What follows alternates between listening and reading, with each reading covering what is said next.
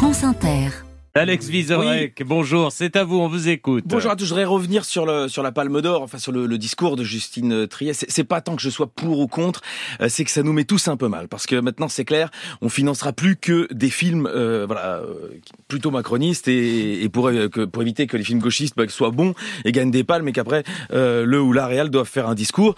Du coup, moi qui voulais faire un film, bah, j'ai dû adapter mon scénario quoi pour plaire un peu. J'ai bon, j'ai essayé de tout donner pour que Madame Rima Abdul soit Malak pardon, soit estomaqué, mais cette fois par ma vision si juste euh, des valeurs de la France en cette période difficile, mais dans laquelle nous avons euh, la chance d'avoir à la tête euh, un pays, un président qui appréhende avec beaucoup de justesse tous les défis de son temps. Donc j'ai fait quelques modifs, voilà, mais c'est pas grand chose. Hein. J'ai, enlevé, il y avait beaucoup de chômeurs dans le film, j'ai enlevé, j'ai enlevé parce que voilà, ce serait mensonger et puis ça apportait rien au scénario. Alors il y avait quelques immigrés parce que voilà, bah, ça, voilà, faut pas se voiler la face, ça existe, mais c'est les immigrés qui veulent rentrer chez eux. Voilà, c'est ça, c'est voilà, c'est important, ça, ça, ça va aider. Le reste des personnages, c'est tous les gens qui ont voté Macron au premier tour en 2022. Euh, voilà. Bon, ça nous pose un problème de casting parce qu'idéalement, il faudrait mettre François Berléand et Lynn Renault dans tous les rôles. Euh, mais bon, on va s'arranger. Enfin, en tout mhm. cas, on prendra pas Vincent Lindon ni Adèle Haenel. Euh, bah, je vous propose le pitch, comme ça vous voyez si, si vous investissez. C'est une comédie romantique. Ça s'appelle Coup de foudre à Boulogne-Billancourt. Pierre-André Delagarde a une trentaine d'années. Il habite un T4 orienté sud dans le 9-2. C'est un jeune entrepreneur brillant qui a monté une start-up de consulting par l'intelligence artificielle. Il vit avec un chat femelle qu'il a appelé GPT. C'est donc la chatte GPT. Euh, un jour, oui, c'est pour vous Mathilde. Oui, j'ai un jour, Pierre-André décide de traverser la rue pour trouver l'amour. Là, il rencontre Marie-Hélène qui sirote un spritz en terrasse en lisant un livre de Philippe Besson.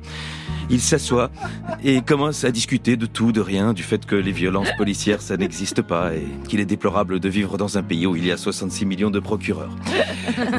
Marie-Hélène est une self-made woman euh, divorcée qui ne veut rien céder, ni aux fainéants, ni aux cyniques, et qui ne se voit pas arrêter de travailler avant 74 ans car elle pense qu'il faut aider le pays à rembourser la dette. La première rencontre se passe bien, mais elle ne compte pas se laisser faire. Elle se dit, s'il me veut, qu'il vienne me chercher.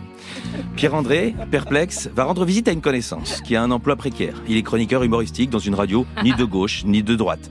Ce dernier lui conseille d'aller immédiatement voir un psy. Pierre-André saute dans un Uber. Pendant le trajet, il se dit c'est vraiment pratique Uber et ça facilite la vie.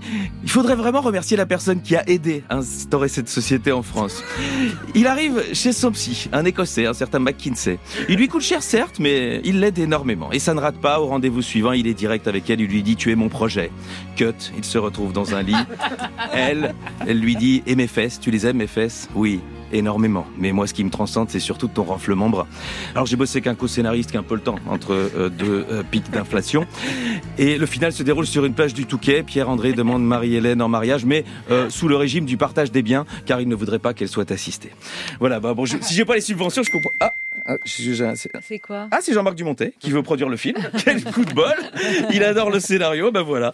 Euh, bah, c'est pas anatomie d'une chute, hein. ça c'est check-up d'un succès, euh, et c'est ça qui plaît. Mais depuis quand la culture est faite pour déranger? Allez, à la semaine prochaine.